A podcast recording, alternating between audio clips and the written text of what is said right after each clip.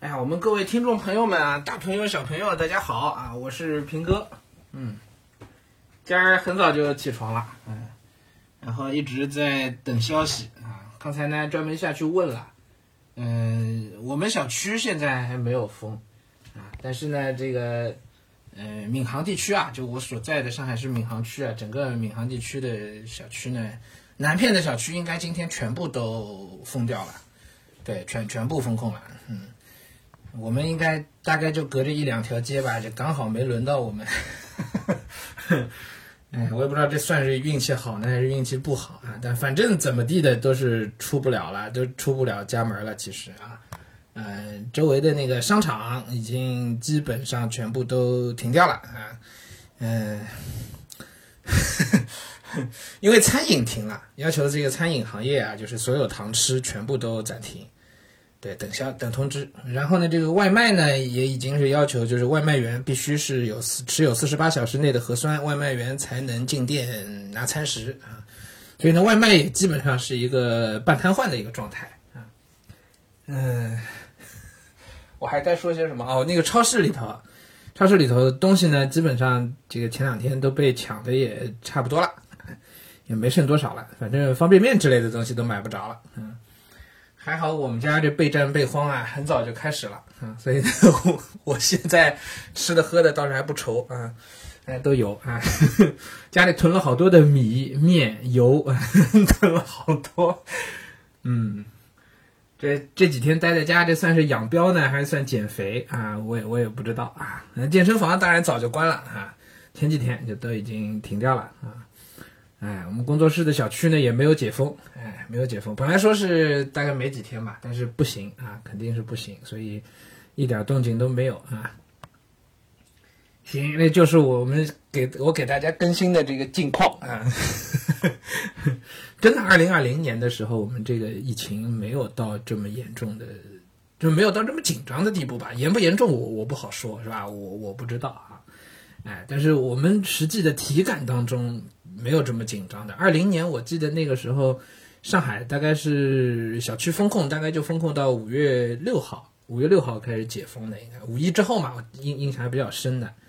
嗯，之前那个虽然是封的状态，但是每天的一切生活都照旧，外卖啊啥的全部都物资都能够供应得上，没有任何问题。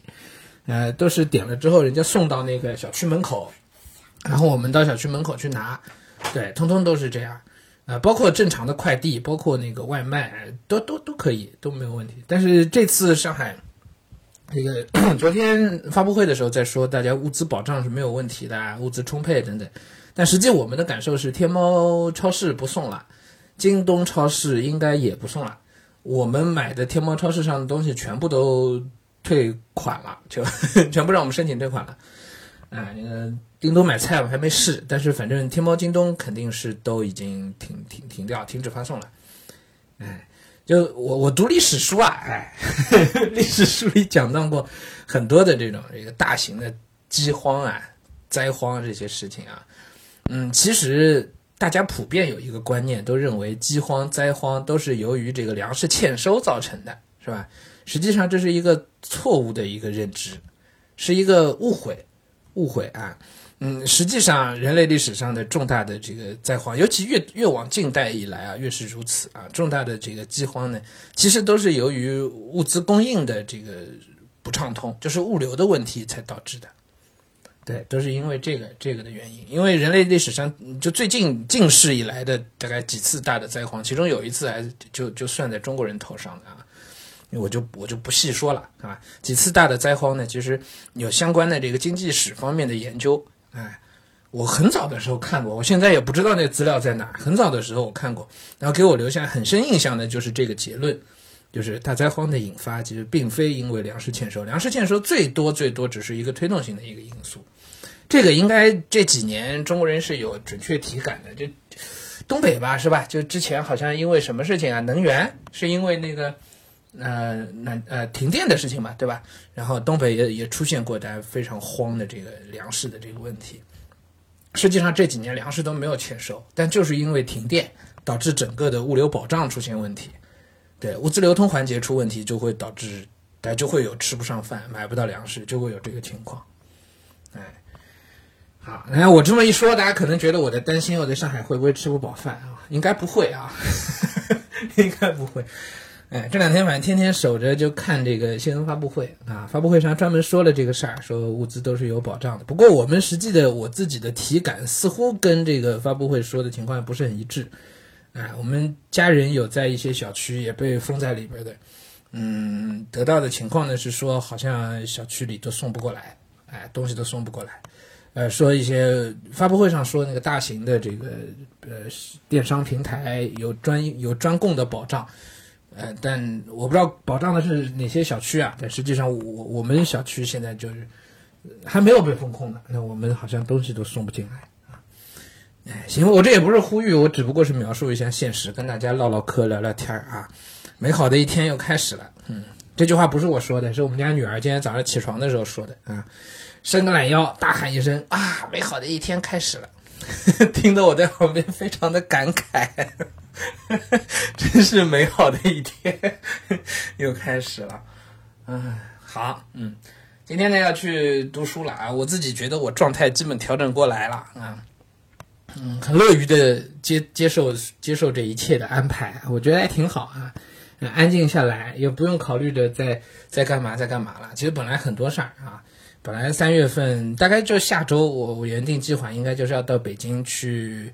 这个帮出版社要站台卖书的，应该是啊，有有一个粉丝见面会吧，还是还是出版社的活动，本来就下周，那肯定就停了，是吧？哎，然后 包括我们的春游，其实也挺可惜的，哎，现在就不知道要等到什么时候，可能等到解封都快夏天了吧？哎，我们那春游我还心心念念的都安排好的这个松江的广富林，广富林啊，这个我我要不这样，我稍微。呃，想想我们我们这两天我跟大家在专门唠唠这个事儿，广富林哎，本来想跟大家讲点什么的，其实还真挺好的那那地方哎，那给我给给我们讲解的老师一个发挥的空间是非常大的那地方啊。现在估计今年春天也比较难了啊，本来还想着今年春天到处玩呢是吧？我还答应了女儿春天出去露营。那现在看，这个上海市民就不要再出去害人了，肯定是都出不去了啊，都出不去了。那就在家读书呗，挺好啊。这家里的这些书，哎，大部分都是我我自己看的这些书，哎，很多历史的书，《奶酪与诅咒》啊，也都是很长时间以来都想读，但是一直都没有真正没有没有真正抽出时间去读的。嗯，然后也有些大部头的，哎，都挺好，挺高兴啊。好，哎，今儿早上就先跟大家唠嗑唠到这儿啊，哎，我们回头再聊，谢谢大家，嗯。